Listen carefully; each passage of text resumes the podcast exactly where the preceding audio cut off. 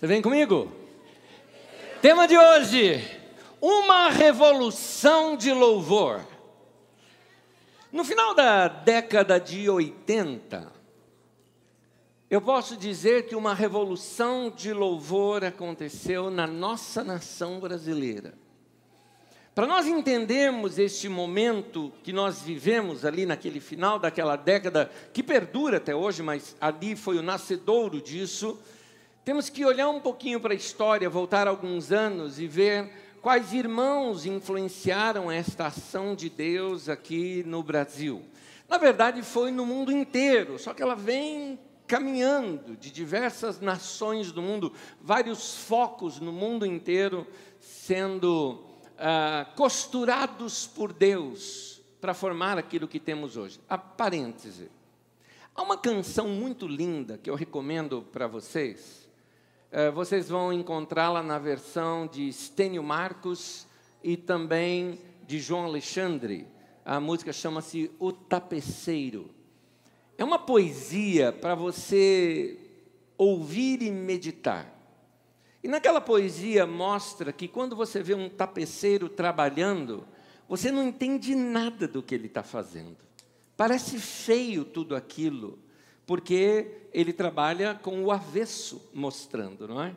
Só que depois, quando você vira do lado certo, você entende todas aquelas cores, linhas e cruzamentos e você percebe Deus estava fazendo tudo certinho. É lindo de vez. Assim é também na história da igreja. Às vezes parece tudo tão confuso, mas Deus está trabalhando nos bastidores, construindo algo novo. Há momentos na vida da gente, talvez você já tenha sentido isso, em que você percebe o teu coração chamando para um momento mais profundo de oração, para um tempo maior de busca. Há momentos na vida da gente que a gente não entende o porquê que eu estou nessa situação ou o que está acontecendo comigo nesse momento, e você percebe Deus te chamando para oração, Deus te chamando para algo novo. Assim também é na história da igreja e na vida da igreja.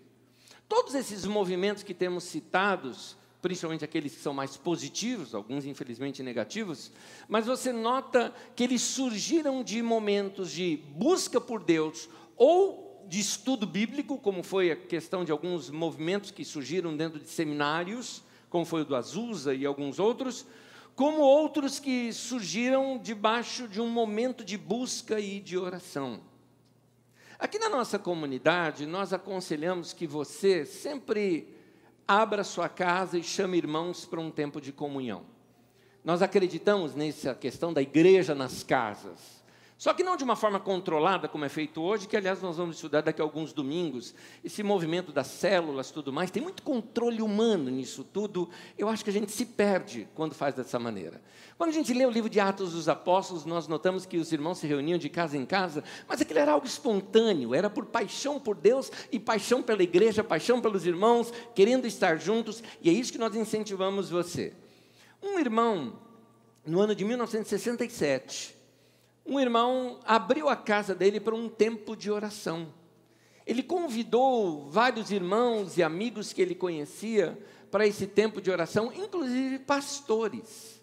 O interessante era, como ele tinha uma casa muito grande, ele era um dos representantes da Coca-Cola na América Latina, ele tinha uma casa enorme e tudo mais. E ele aproveitou aquele espaço grande que ele tinha na casa dele, convidou muita gente, inclusive alguns pastores amigos dele, que eram de denominações diferentes. Ah, alguns eram dos chamados Irmãos Unidos, outros eram dos Batistas. Irmãos Unidos aqui no Brasil seria igreja congregacional. Então, os Batistas, ah, a Assembleia de Deus, e irmãos de, de grupos diferentes começaram a se reunir ali de segunda-feira à noite para um tempo de busca e um tempo de oração. Isso aconteceu em Buenos Aires, Argentina, 1967. Com esse grupo reunido, o que aconteceu? Aquele tempo de oração começou a trazer uma maior proximidade entre esses irmãos. Alguns nomes que começaram a se destacar naquele tempo, temos aí Orville Swindle, Kit Benson, Ivan Baker, Jorge Mitian e Juan Carlos Ortiz. Aqui no Brasil ficou muito conhecido Ortiz por causa uh, de um, um encontro de pastores que tivemos, onde Juan Carlos esteve ministrando e depois o seu livro chamado O Discípulo, de Juan Carlos Ortiz, um livro fantástico, vale a pena você ler. Deixa eu abrir um parênteses aqui e te contar. Quando esse livro caiu nas minhas mãos, eu vou tentar dar data dele. Ano de 80 ou 81, na verdade caiu, na, aliás, 79 para 80. Caiu nas minhas mãos umas anotações de uma, pre, de uma série de pregações, na verdade, transcrições de mensagens de Juan Carlos Ortiz, que ele havia dado lá nos Estados Unidos, uh, feito por Jamie Buckham, é, chamado Ser e Fazer Discípulos. Quando eu li aquilo, revolucionou a minha maneira de entender igreja. Eu entendi que era a vocação minha e de todo cristão fazer discípulos. O que eu só sabia fazer era convidar gente para vir para o culto. Era só o que eu sabia fazer. Evangelismo para mim era trazer gente para a igreja. Ali naquele livro eu aprendi, eu tenho que cuidar dessas pessoas, eu tenho que discipular essas pessoas, eu tenho que orientar essas pessoas. Depois de ter lido esse livro, algumas coisas mudaram na minha maneira até de, de pensar e, e ser cristão. Me lembro que eu peguei, eu fui até o cartão de ponto de onde eu trabalhava, do banco onde eu trabalhava, copiei o nome de todo mundo ali e comecei a orar pessoa por pessoa, eu orava pela vida deles, eu orava pela vida deles e orava para que cada um se convertesse. E aí eu me lembro que alguns eu mirei em especial. Por que, que, que significa isso? Tinha aqueles que eram mais encardidos, sabe? É verdade. Tinha um cara que ele era muito zoeiro, mas muito zoeiro. Ele, assim, zombava do evangelho, zoava comigo bastante. Eu tinha aquele costume, ensinado pelos meus pais, antes de comer você tem que orar. E eu orava daquele jeito mesmo que minha mãe orava. Minha mãe sempre quando ela ia orar, ela fechava o olho, ela apertava aqui assim, e eu fazia desse jeito também. Então todo mundo lá parava, orava, né, na hora do almoço ali na empresa, e ele ficava assim batendo na minha cabeça. Ora pelo meu cachorrinho também. Ele ficava zoando comigo durante a oração, para você ter uma ideia como é que ele era.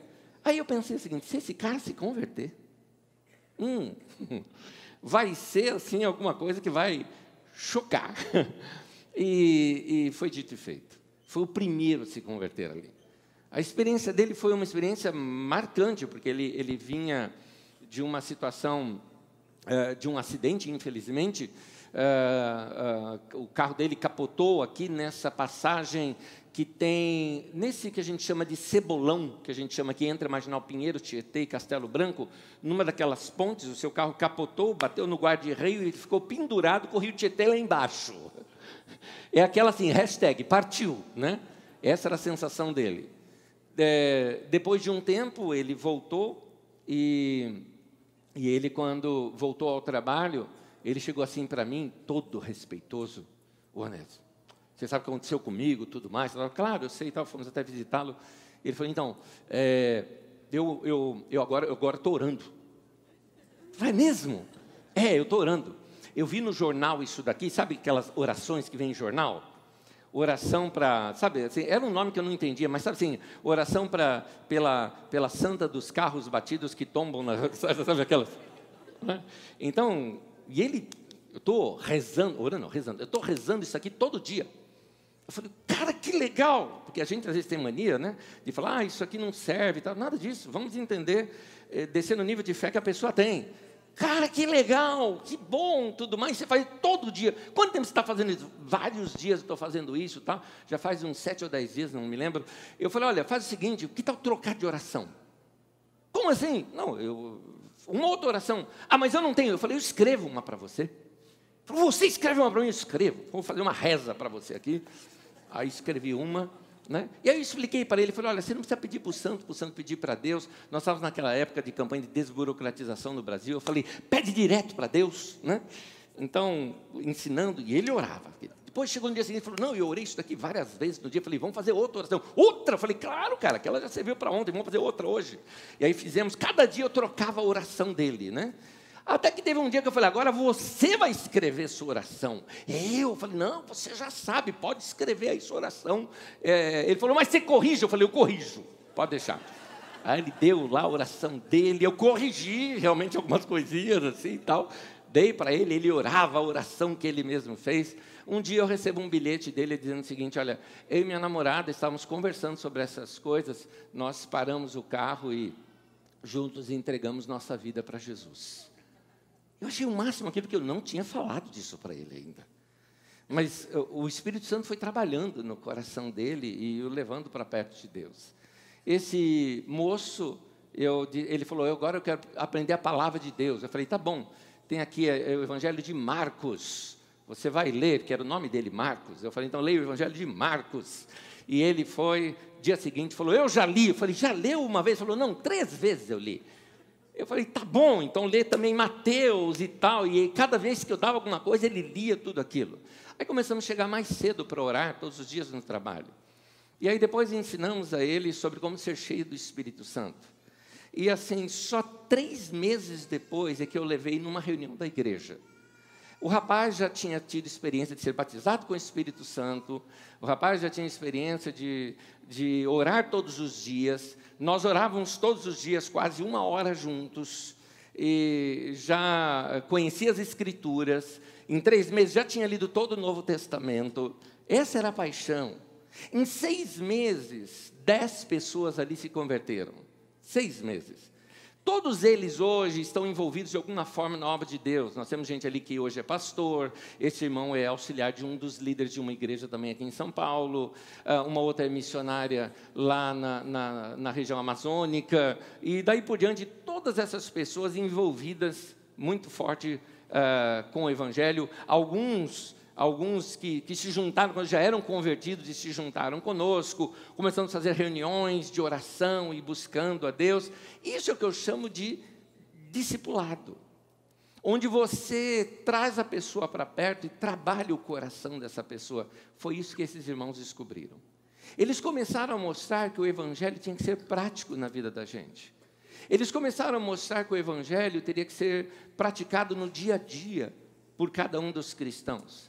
Que Deus veio não somente para salvar almas, mas para salvar o homem inteiro. Reestruturar sua vida, sua família, suas finanças, seu dia a dia. O cristão viver aquilo que nós chamamos de normalidade. Era isso que esses irmãos enfatizavam bastante. Então, uh, o que aconteceu foi que uh, o grupo cresceu tanto, eles chegaram a alugar um teatro para reunir essas pessoas. Porque o povo da igreja ficou sabendo e ficou sabendo e foi indo. E são várias igrejas diferentes se reunindo no mesmo lugar. E o que os unia? O louvor. Cânticos novos surgiram naquele tempo. Foi nesse tempo, por exemplo, que Jorge Mitian compôs um cântico bem conhecido aqui no Brasil, que foi gravado pelos Vencedores por Cristo também, que uh, muitos de nós já cantamos. Ao que está assentado no trono e ao Cordeiro seja o louvor. Até aí. Então, uh, o cântico é longo. Então, nós, uh, uh, naquele tempo, esses irmãos traziam canções de adoração a Deus, porque eles entendiam povo de toda tribo, raça, língua e nação, cantando diante do Cordeiro, eles pegavam aqueles cânticos e colocavam melodia naqueles cânticos que estão escritos no texto de Apocalipse. E cantavam juntos, cantavam juntos. E ali, uma coisa interessante, as divisões sumiam. Porque um tinha uma doutrina, outro tinha uma doutrina, é, tradicionais, pentecostais, doutrinas diferentes, mas na hora do louvor todos cantavam igual. Nas suas igrejas, todos cantavam as mesmas canções agora. Então o louvor passou a ser aquilo que unia todo esse povo num tempo de adoração a Deus sem divisão. Por isso, é a partir dali que esses irmãos começam a enfatizar algumas verdades, algumas verdades que eram muito enfatizadas nesse uh, movimento ali na Argentina era, por exemplo, o senhorio de Jesus e o evangelho do reino. Jesus é Senhor, Ele é o nosso dono, nós o servimos, Ele é o único Senhor, portanto a gente se unia nele. O discipulado e os grupos caseiros, enfatizando das igrejas, reunindo nas casas também. O propósito eterno de Deus, que a vontade de Deus é ter uma família de muitos filhos semelhantes a Jesus para a glória de Deus Pai. É, uma família fala de unidade, muitos filhos fala de quantidade, semelhantes a Jesus, fala de qualidade. Unidade, qualidade e quantidade. É isso que nós precisamos no meio da igreja. A unidade da igreja. Uh, Jesus não é polígamo, ele não tem muitas noivas, muitas esposas, ele tem uma só. Portanto, a igreja ela é uma só. Nós somos apenas parte da grande igreja de Jesus. Uh, e era isso que os irmãos começavam a entender, de que a igreja uh, era única, era única. E essas divisões que a gente tinha entre nós eram divisões estruturais, divisões humanas, e que é interessante, o louvor fazia, cobria tudo isso, porque todo mundo adorava junto. A família como prioridade do nosso ministério, o ministério começa dentro de casa, e a normalidade na vida do cristão, mostrando que o cristão não tem aquela vida espiritual e a vida secular, aquela coisa de domingo e o resto da semana, mas era uma vida integral, ligada todos os dias no Evangelho. Isso tudo veio desse movimento. E esse movimento se expandiu tocando várias partes do mundo, e aqui eu vou passear um pouquinho com vocês, de lá da Argentina, irmãos de lá, como Orville Swindle, por exemplo, que era um deles, uh, uh, e, e, alguns outros começaram a ministrar em outras nações do mundo, e nos Estados Unidos isso bateu lá também e deu um grande resultado. A base desse movimento nos Estados Unidos gerou um grupo de pastores que se uniram, também de denominações diferentes, formando um certo presbitério já no ano de 68. Alguns desses nomes mais conhecidos são Bob Mumford, Derek Prince, Don Basham, Charles Simpson, Norman Baxter, e aí, eles, um ano depois, começaram a editar uma revista. Essa revista eu tive o privilégio, dando aula aqui na Escola de Ministérios, uma irmã da nossa comunidade pegou a coleção inteira dessas revistas e me deu, que assim ampliou ainda mais para eu conhecer. Eu tinha uma, uma edição dessa revista, uma edição dessa revista que eu lamento até hoje de tê-la doado para alguém. Eu tinha uma edição dessa que eu ganhei lá do pastor Márcio, da Batista de Lagoinha. Uma vez ele me deu uma dessa revista, eu deveria ter guardado comigo. Porque ela foi precursora de um grande movimento. Nós estamos falando uma era pré-internet e tudo mais. A revista era a maneira de se comunicar com todos. Essas revistas New Wine, elas traziam assim mensagens maravilhosas de cada um desses irmãos, levando a igreja a uma busca maior por Deus. Eles criaram uma, uma casa publicadora, vamos dizer assim, uma, uma editora chamada Integrity Publishing, que ela fazia essas divulgações. Aí o que acontece? Dos, uma das vezes resolveram fazer o seguinte: vamos fazer uma conferência com todos. Agora vamos passar alguns anos. Vamos sair lá de 69. Passou toda a década de 70. Aqui no Brasil bateu alguma coisa que nós já já vamos ver na década de 70. E aí vai passando os anos. Lá já no ano de 1983. Esses irmãos lá de Fort Lauderdale é, divulgaram na New Wine uma conferência. E nessa conferência iria juntar todas essas igrejas que eles tinham ligações, e eles iam simplesmente fazer o seguinte: vamos gravar o culto, vamos gravar esse povo cantando. A gente publica isso e vamos mostrar para a igreja, o restante da igreja, para que eles tenham uma ideia de adoração, de louvor, de coisas espontâneas. Foi aí que surgiu um grupo bem conhecido no mundo chamado Osana Music, debaixo do grupo da Integrity, hoje chamado Integrity Hosanna Music. E o primeiro álbum foi esse Behold His Majesty, de Rick Tucker. Eu, eu, tenho ele. Você entra assim num tempo gostoso de adoração, de louvor. Você vai percebendo como, é, como a adoração a Deus nos torna iguais. Porque é interessante quando a gente adora Deus. Você nota em Apocalipse, uma das coisas que acontece ali, quando a igreja toda está reunida, e um detalhezinho que eu queria que você soubesse: Apocalipse não está falando do futuro. Apocalipse está falando de um tempo atemporal. Ou seja, está fora da história. Fora da história significa que lá no texto de Apocalipse se está falando de todo homem, todo ser, toda mulher, de toda raça, de toda tribo, língua e nação. Significa, difícil para nós entendermos isso, a não ser quando a gente pensa em multiverso hoje, né? É, é, mas somos nós que estamos lá agora adorando a Deus. Aquela visão de João viu todos os seres da terra adorando a Deus, entregues diante do Cordeiro. Lá diante do Cordeiro, nós estamos lá, mas estamos juntos com aqueles nossos queridos irmãos também que já partiram. Quando nós adoramos a Deus, nós nos unimos com essa transhistória porque Deus não está preso na história, Deus está além da história. É por isso que o texto da Bíblia Sagrada diz assim: que Deus habita no meio dos louvores do seu povo. Então, quando nós estamos cantando aqui, significa que o trono de Deus desceu nesse lugar, Rua São Bento 270, divisa de Osasco e Carapicuíba. Eu queria te dizer, meu querido, não. Na verdade é o contrário. Somos nós que saímos daqui, entramos diante de Deus na transhistória, estamos diante do Cordeiro, junto com todos aqueles que diante do Pai agora estão adorando a Deus também. Então, aquilo que talvez há muito tempo eu não faço fisicamente, eu fiz hoje espiritualmente. Eu cantei ao lado de meu pai, de minha mãe, de minha avó, que já partiram, que estão diante do cordeiro. Eu também fui cantar diante do cordeiro hoje, enquanto eu estou ainda preso nesse tabernáculo.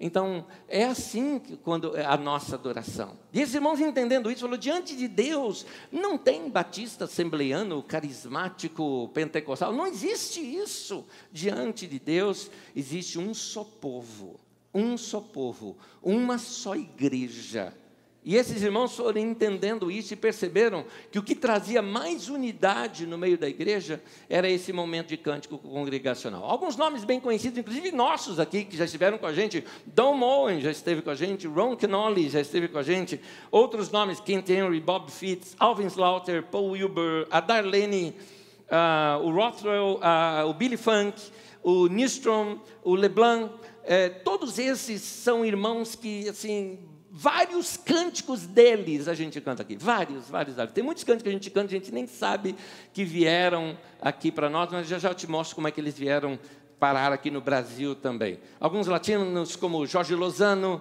o Marcos Witt e esses mais recentes como o Adrian Romero, por exemplo. Esse movimento produziu uma forma de louvor mais congregacional. É, nós tínhamos na igreja aquela coisa de ou cantarmos hinos muito antigos, ou a gente ouvia solos.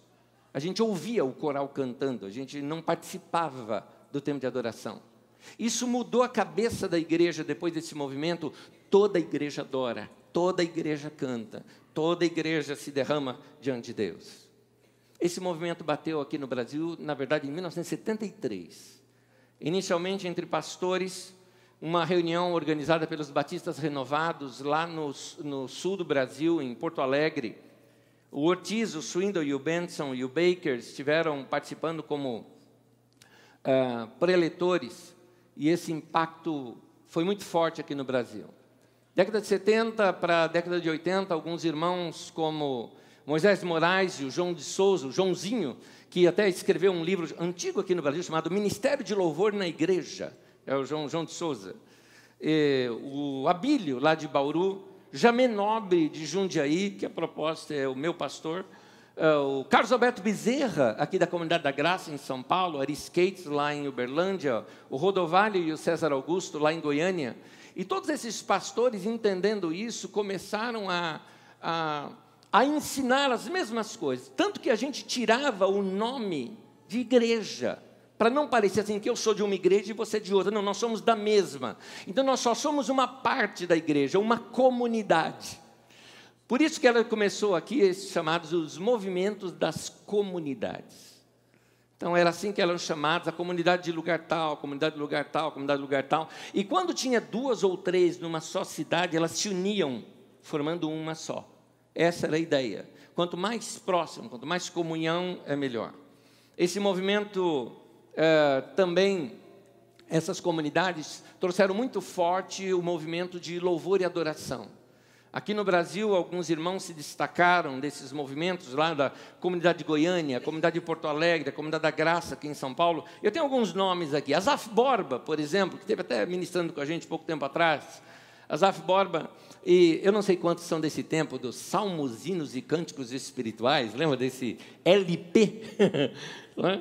e Uh, restauração também, aquelas canções do Espírito Santo. A gente cantava, canta até hoje muitos cânticos desse tempo. Jesus, em tua presença, reunimos-nos aqui. É do é, uh, Canções do Espírito Santo. Salmos e cantos espirituais, nós temos Deus está aqui, tão certo como o ar que eu respiro.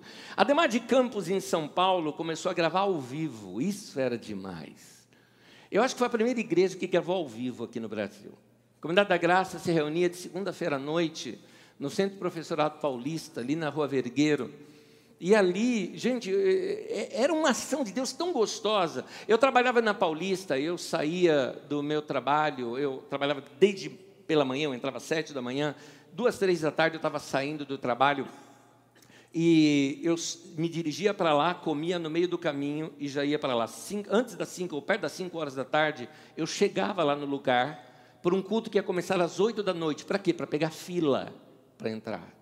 Não cabia todo mundo. E assim, mais ou menos, se você chegasse depois de seis e meia, eu acho que você não pegava mais lugar. Você tinha que desistir. Não dava, não, não cabia todo mundo lá dentro. Era um tempo delicioso de adoração e de louvor louvor era dirigido pelo Ademar de Campos. Esses testemunhos de louvor e frutos dos lábios foram também gravados é, lá com o pessoal da Comunidade da Graça. Até Fernando já teve de, de, de, back vocal aí num desses, desses, dessa, dessas gravações. E, e é aqui que a gente começou a cantar. Ademar traduzia muitos cânticos para nós. Pelo Senhor marchamos sim, e ele exaltado, o rei exaltado no céu. Todos esses cânticos é, que a igreja no mundo inteiro canta. É interessante. Esse cântico mesmo de Twila Paris, ele exaltado, é interessante. Eu já o ouvi em diversos lugares. Pode até se dizer que é um dos cânticos assim que você pode cantar em qualquer parte do mundo, que qualquer cristão em qualquer parte do mundo sabe cantar. Bene Gomes, como eu gosto desse irmão. Irmão querido, irmão querido. Foi o irmão que, sem saber, me deu uma palavra de profecia para eu dar início nessa comunidade em 1994, no almoço.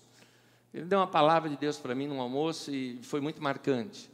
Eles, em Goiânia, a comunidade de Goiânia, começou a reunir irmãos que ah, ah, queriam assim fazer encontros agora. Tinha os encontros lá de Goiânia onde essas comunidades no Brasil inteiro vinham para aprender cânticos novos. As igrejas repartiam os cânticos que eles tinham feito no seu tempo.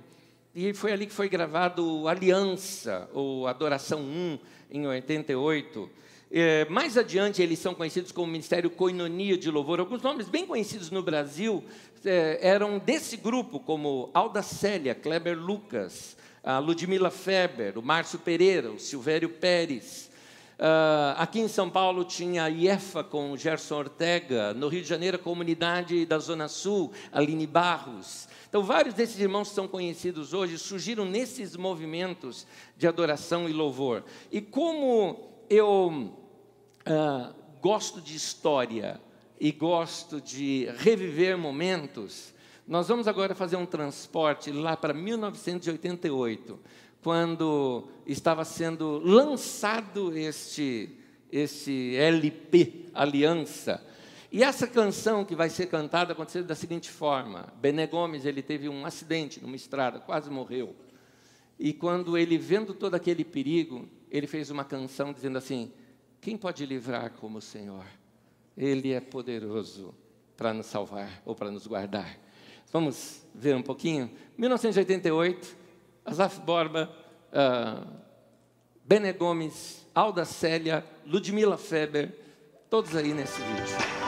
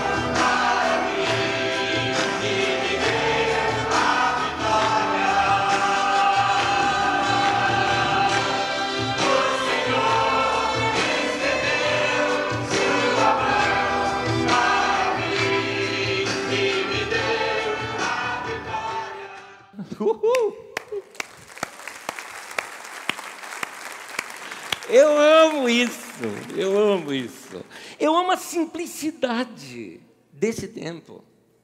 Eu amo esse coração que a gente não estava nem aí como é que estava. A gente estava querendo era cantar, era adorar, era buscar Deus. É, eu amo, porque isso me lembra os meus até primórdios, quando aqui em Osasco mesmo, ano de 88 também, a gente pegava um violãozinho, juntava um grupo de jovens e ficávamos cantando com cultos de duas horas e meia, três horas de culto, que a gente não sabia parar, e era desse jeito aí. E aqui que eu quero entrar no estudo da palavra de Deus com os irmãos, só que numa característica hoje mais eu até diria que profética. Por que profética? Porque a profecia ela serve para lançar luz para a gente. Ela olha para o passado para orientar-nos para o futuro. E aqui eu quero lhe fazer uma pergunta: O que passou é melhor do que o que podemos experimentar hoje? Eclesiastes 7, versículo 10, um texto de sabedoria, nos orienta o seguinte: jamais diga, porque foram os dias passados melhores do que estes. Pois não é sábio perguntar assim. O que esse texto quer nos ensinar? Esse texto quer nos ensinar uma coisa importante para nós. Nós confundimos saudade e nostalgia. Saudade é boa. Saudade nos faz relembrar bons momentos Saudade é quando você teve experiências que foram marcantes suas com Deus e você, uau, me transporta no tempo e eu amo aquela experiência que eu tive. Saudade quando você lembra daquele brilho nos olhos, é? saudade quando você é, traz aquela, a, aquelas marcas no coração, elas te levam uma, a uma experiência gostosa com Deus de novo, mas tem um detalhe da saudade. Nós sentimos essa saudade, nós olhamos com bons olhos para o passado, mas quando olhamos para os dias atuais, entendemos, é bom esses dias também. São dias bons, eu tenho experimentado Deus também nesses dias. Eu tenho tido experiências diferentes com Deus nesses dias. Se não fosse aqueles dias da minha saudade, eu não estaria onde eu estou hoje. Então você valoriza aquele tempo por causa dos momentos bons que você vive hoje. A nostalgia já é diferente disso. A nostalgia é quando a gente quer voltar num passado que não existe mais. E ele não existe mais porque ele não tem mais, inclusive, reflexos no presente. A nostalgia mostra que nós não crescemos, que o que experimentamos lá atrás não tem mais conexão com o que estamos experimentando hoje. Isso é nostalgia. Nesse sentido, ela não é boa. Então nós precisamos fazer o quê? Nós precisamos descobrir o que é que Deus tem para nós nesse tempo. Esses movimentos todos que nós vimos aqui, eles começaram debaixo de oração. Começaram debaixo de busca. Corações sedentos estavam desejosos de que algo de Deus acontecesse com eles. E aqui, me entenda a expressão aqui, eles pagaram um preço para que isso fosse gerado. Então, eles foram em intercessão, eles buscaram a Deus, e nós precisamos fazer isso hoje para trazermos o melhor de Deus também nos nossos dias, também na nossa geração. O que Deus tem preparado para mim e para você? O que será? Deus tem planos para nós. Deus tem projetos para a nossa vida. Deus primeiro fez o plano e depois nos criou, portanto, todos nós somos criados debaixo de um propósito de Deus. Há uma intenção no coração de Deus em nos tornar, em nos deixar vivos, porque tem algo de Deus para ser realizado na nossa vida. Talvez você diga, mas Anésio, não dá para saber o que Deus tem preparado para aqueles que o amam, porque a Bíblia fala isso: que olhos não viram, ouvidos não ouviram, nem jamais penetrou no coração humano o que Deus tem preparado para aqueles que o amam. Não tire um texto do contexto. Vamos ler o texto inteiro. 1 Coríntios 2, versículo 9 a 12 diz assim: Nem olhos viram, nem ouvidos ouviram, nem jamais penetrou em coração humano o que Deus tem preparado para aqueles que o amam. Mas Deus, isso é importante, nolo revelou pelo Espírito. Ora, nós temos recebido o Espírito que vem de Deus para que conheçamos o que Deus e que por Deus nos foi dado gratuitamente. Note o que o texto diz: Deus nos revelou isso pelo Espírito. Quando nós buscamos a Deus, nós temos impressões daquilo que Deus tem para nós. Quando eu falo de uma revelação do Espírito Santo para você, eu não estou dizendo de nada uh, espetacular, fantasmagórico, uma luz que brilha em cima de você, som de anjos cantando e Deus te falando. Não é disso que eu estou falando, estou falando de impressões no coração. Você percebe o que Deus está te dirigindo. Você começa, quando você está perto de Deus, você conhece a voz dele. E as, ele, ele mesmo falou: As minhas ovelhas ouvem a minha voz e a seguem.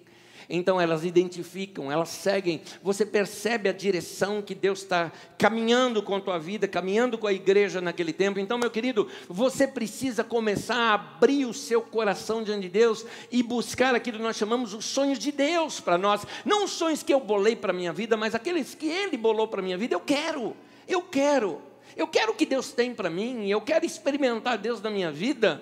Eu sempre fui um doido no, no, na, na, igreja, na minha vida com Deus. Eu nunca, nunca, eu nunca pensei duas vezes para pagar qualquer preço que fosse para poder experimentar algo de Deus na minha vida. Eu sempre fui assim. Eu nunca me desviei do Evangelho. Eu fui criado na igreja, cresci na igreja, respirei igreja, cheiro igreja, sonho com a igreja. Sempre fui assim. Mas tem um detalhezinho. Eu sei da minha paixão que eu tinha lá de adolescente, de jovem, no início dessa comunidade. Eu sei de tudo isso. Mas eu quero terminar a minha vida mais apaixonado por Deus ainda do que quando eu comecei. Eu não vou abandonar Deus, eu quero mais coisa. Eu sei que Deus tem mais para nós aqui. Essa igreja, eu amo demais essa igreja, eu amo esse movimento que nós temos aqui. Eu percebo Deus agindo, as coisas que Deus faz, mas para mim é pouco ainda. Eu quero mais, eu quero experimentar Deus, eu quero ter uma experiência maior com Deus. Eu quero que essa igreja tenham uma experiência maior com Deus para esses próximos anos já agora. É tempo, há tempo em que, que nós estamos aqui nos reestruturando, nos organizando muito bem. Agora chegou o tempo de um, mais um crescimento, de mais uma experiência com Deus. Unidade, quantidade, qualidade, cada um desses fatores operando fortemente no meio da nossa congregação também, junto com tantas outras que estão buscando a Deus da mesma maneira. Eu tenho certeza, Deus tem coisas tremendas para a minha vida e para a tua vida, e Ele vai nos revelar pelo Espírito. Vai buscar Deus, meu irmão, vai buscar Deus. No passado, nós temos na Bíblia Sagrada um homem que entendeu isso na sua geração. O nome dele, bem conhecido por nós, é Davi. Davi entendeu o que Deus tinha para a sua geração. Davi entendeu. Davi entendeu que ele não estava vivo naquele tempo por acaso. Parêntese. Lembro-me de um irmão que passou por um, uma, um acidente terrível. E, e assim, imagina, ele, ele, ele deve estar me ouvindo, ele se lembra disso, de, que eu falei isso para ele. Imagina, alguém que tentou se matar, pegou uma moto, mirou um caminhão e foi de frente com um caminhão. Assim, tentou se matar e não conseguiu. Não conseguiu se matar.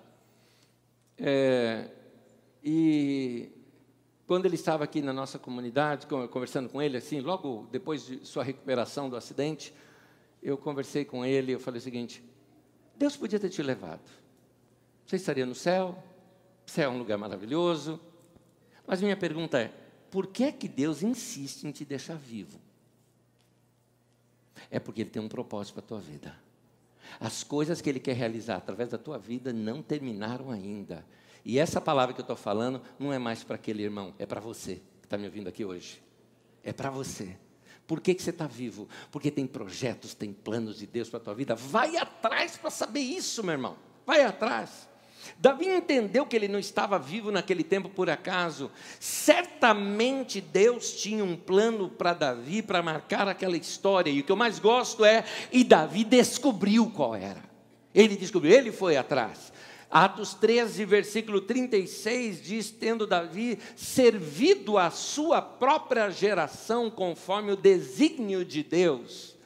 Conforme o propósito de Deus, Davi serviu a sua geração, Davi se deu pela sua geração, Davi marcou a história da sua geração, Davi viveu para deixar um marco na história, e um cara que viveu há quase 3 mil anos atrás, nós estamos falando dele hoje aqui. Ele não marcou só a geração dele, ele marcou também a minha vida e a sua já também.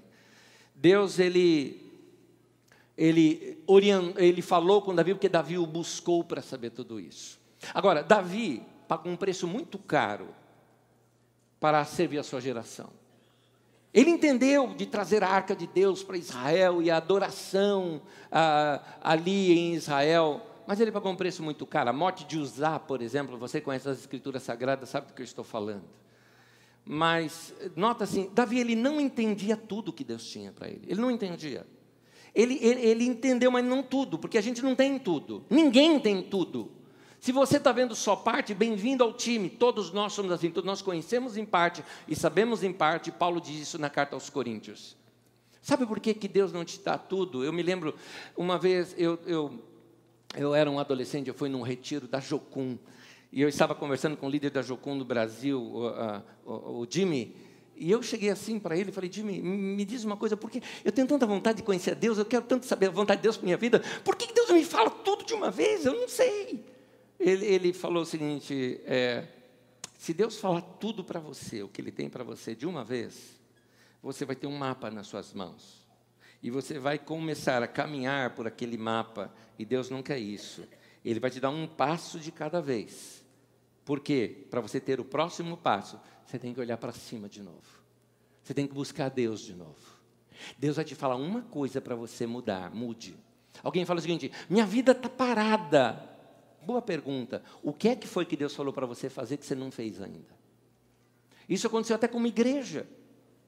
Numa exortação daquele ancião João para a, a igreja, se não me engano, a igreja de Éfeso, ele fala é, naquela profecia: é, lembra-te de onde você caiu e volta à prática das primeiras obras. Qual foi a bifurcação que você pegou, meu querido, que não era para pegar?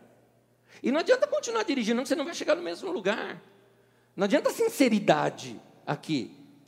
É? Como dizia uma velha canção, é, porque se você pegar a estrada do Rio para Salvador, Porto Alegre não verá, mesmo que sincero for. Era uma canção do Vida Abundante, pessoal lá do Seminário Betânia. Então, quando você é, erra, tem que voltar lá onde você errou. E lá acertar a vida de novo e a bifurcação de novo. É um passo de cada vez. E o que Deus falou com Davi, ele seguiu. Então, se nós queremos experimentar o que Deus preparou para nós, queridos, nós temos que nos envolver com a obra de Deus. Se envolver com Deus. Você não vai experimentar profundamente a Deus ficando na plateia. Vai junto. Há muitos que estão aguardando algo acontecer para depois se envolver, mas Deus te chamou para fazer parte do povo que vai fazer acontecer. Eu não quero ficar vendo os outros fazendo e eu ali só na plateia, eu quero participar. Então eu quero me preparar para isso, eu quero orar por isso, eu quero estar tá ali no meio, disso tudo. É gostoso quando a gente fala, eu participei disso, eu amo isso. Eu amo olhar para trás para esse rapaz aqui, quando era jovem, era adolescente, e às vezes eu conto umas coisas dessas histórias e falo, meu Deus, como aquelas canções marcaram o mundo, como ah, aquela gravação do Ademar de Campos cantando ao vivo. Eu falo, minha voz estava lá, lá no meio. Não dá para você ouvir, mas eu sei que eu estava lá. Eu estava nesse meio. Quando eu ouço essas coisas aqui, quando eu falo que ah, aquele movimento lá na Argentina, o Ivan Baker ficou na minha casa. Eu conheci o cara, o velhinho lá, gente boa, o Imitian, gente querida, querida demais, conheço demais. Então, é gostoso você perceber assim, me envolvi, tive no meio, estou na história, eu estou naquilo que Deus está fazendo, eu não estou fora, não estou na rebarba. Meu irmão, entra para dentro do barco, querido entra para dentro do barco, vamos fazer alguma coisa junto. Deus nos chamou para fazer parte disso. Você tem dons na sua vida, você tem habilidades na sua vida. Coloque os seus dons em prática.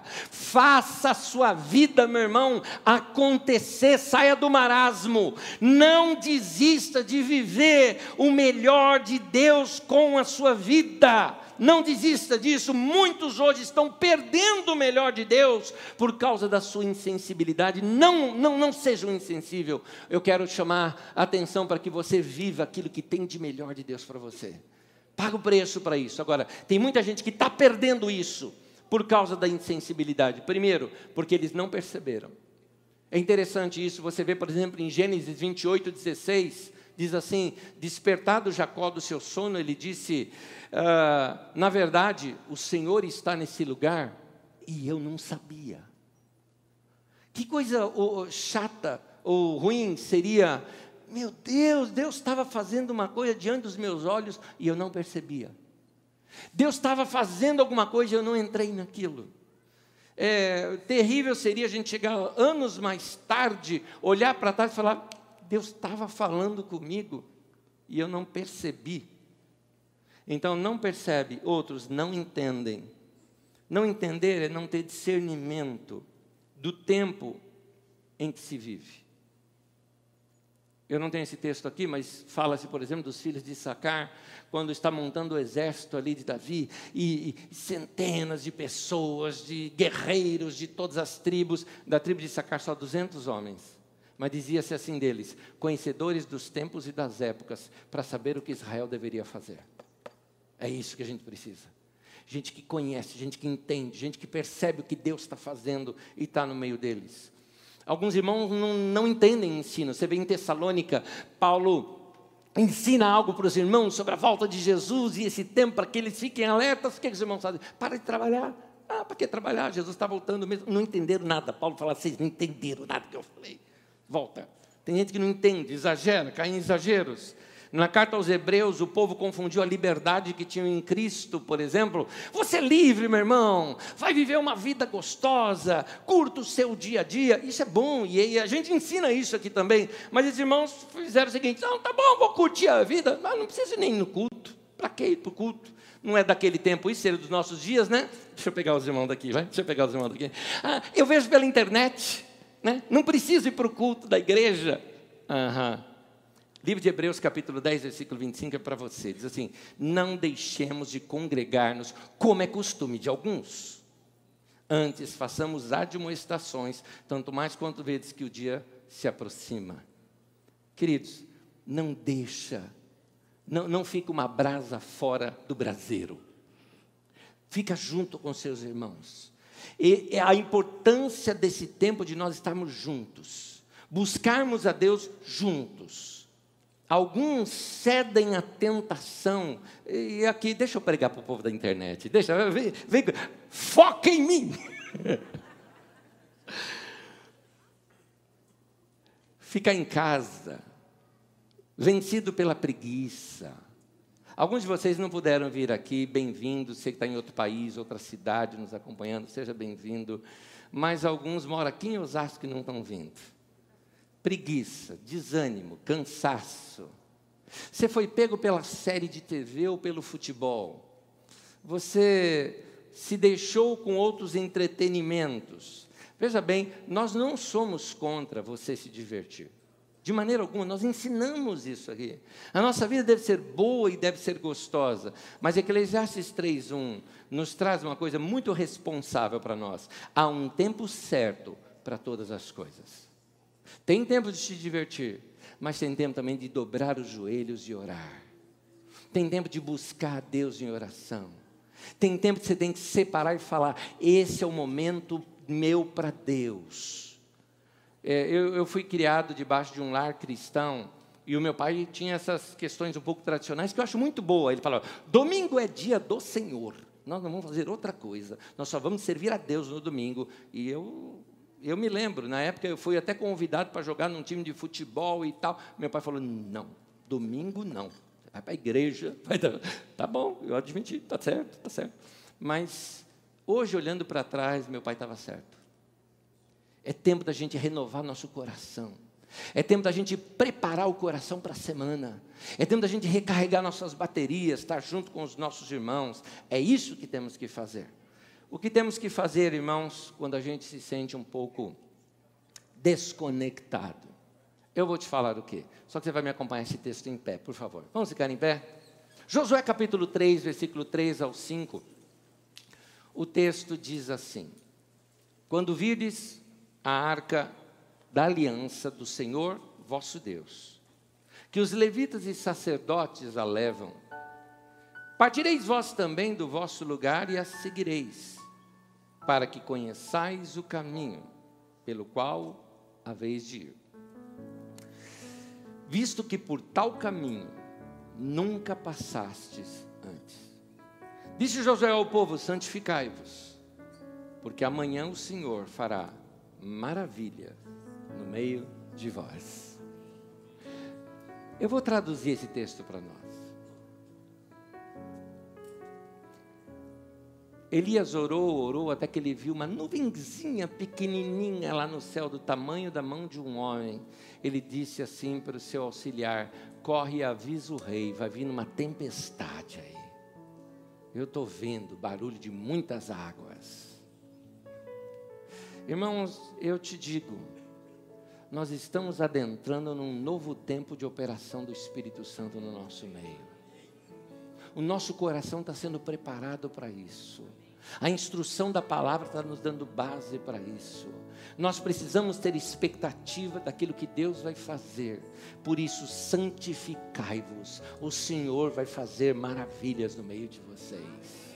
Tem mais. Ele diz assim: quando você vira os levitas carregando a arca, os levitas eh, não é música, o levita é a liderança ali do povo de Israel. É, quando vocês perceberem que esse pessoal está pegando a arca e está andando, vai atrás, vai atrás. Caso você, meu irmão, esteja se sentindo insensível, não está percebendo, não consegue perceber para onde Deus está se movendo, fica a dica: siga os homens de Deus e a arca. Segue aquilo que você percebe, Deus está fazendo isso, eu vou seguir. Dê ouvidos a homens e mulheres de Deus que Ele tem colocado no seu caminho. Segunda Crônicas 20, 20 diz assim: Crede no Senhor vosso Deus e estareis seguros. Crede nos seus profetas e prosperareis. Perceba quando Deus está orientando algo e falando algo para você e direcionando a tua vida. Perceba isso e se renda, vá atrás, siga ao que Deus está fazendo nos dias de hoje. Nós vamos terminar. Eu quero até convidar de novo. Você vem, querido, ah, canta um cante com a gente aqui. Vem cá com a gente, mas espera um pouquinho só que eu quero falar uma coisa aqui para a igreja. 21 de agosto de 1994. 21 de agosto de 94, essa comunidade ainda não estava estabelecida. Éramos um grupo de irmãos que reuníamos assim, sem muita hora certa. Nesses dias nós estávamos reunidos numa escolinha infantil que cederam ali para gente. 21 de agosto de 1994, eu preguei essa mensagem para aqueles irmãos. Eu sabia que Deus estava fazendo algo nos nossos dias. Nós éramos menos de 50 pessoas ainda ali. E nós percebemos, Deus vai fazer algo que vai tocar muita gente. E aquele bando de louco acreditou em você. Que você hoje seria tocado com as palavras de Deus faladas nesse lugar. Nós não tínhamos ideia do que Deus iria fazer. Como o Cris, que cuida aqui dos nossos vídeos, me perguntou numa entrevista no ano passado, nos 24 anos da Carisma, ele me perguntou assim: Anésio, você sonhava que ia ser tudo isso que nós estamos hoje? Eu falei: Não, claro que não. Porque muitas pessoas falam: Não, como assim você não sonhava com isso? Não, o meu sonho mais alto era menor do que isso aqui. Deus faz muito mais do que aquilo que nós pedimos, pensamos ou cremos. Deus faz muito mais. Então, meu irmão, expectativa é a palavra que eu quero deixar no teu coração hoje.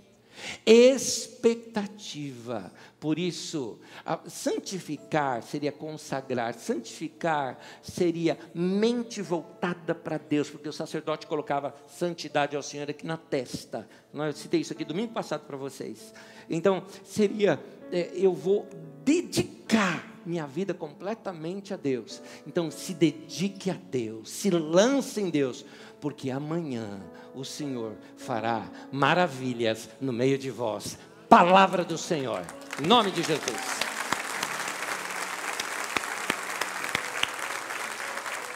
Ele faz tudo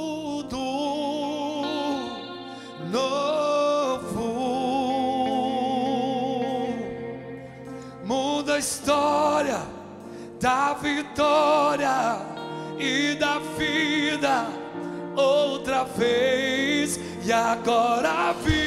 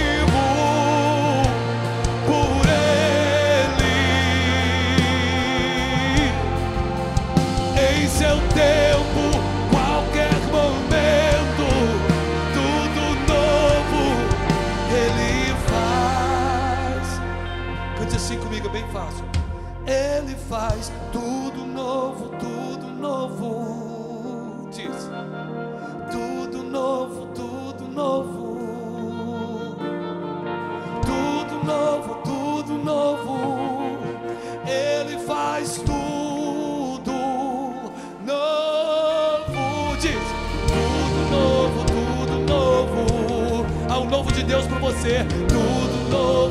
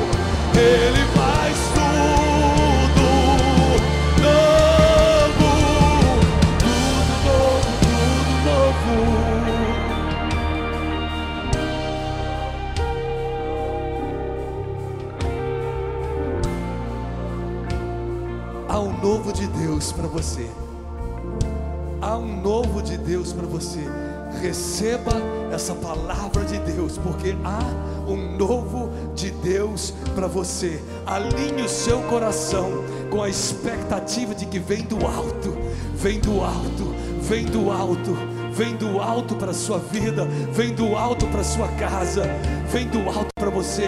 Receba o novo de Deus no nome do Senhor Jesus. Aleluia!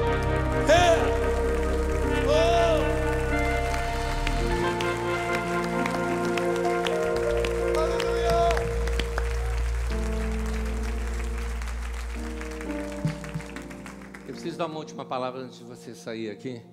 E eu queria te dizer que é, Deus precisa de você para realizar algumas coisas. Senão você não estaria vivo.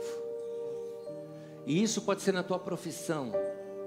Isso pode ser usando seus dons no dia a dia.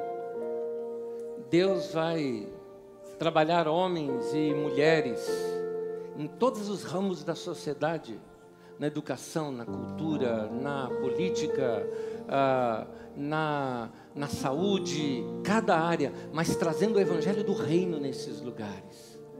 Uma vida de Deus que contagia as pessoas. É isso que Deus vai fazer. Então prepara teu coração. Prepara para que esse tudo novo aconteça na tua vida. Faça a sua vida valer. Em nome de Jesus. Isso é uma profecia. Isso é uma palavra de Deus para você. Guarda isso no teu coração. Que Deus te abençoe e te guarde. Boa semana. Vá em paz. Até a semana que vem. Deus abençoe.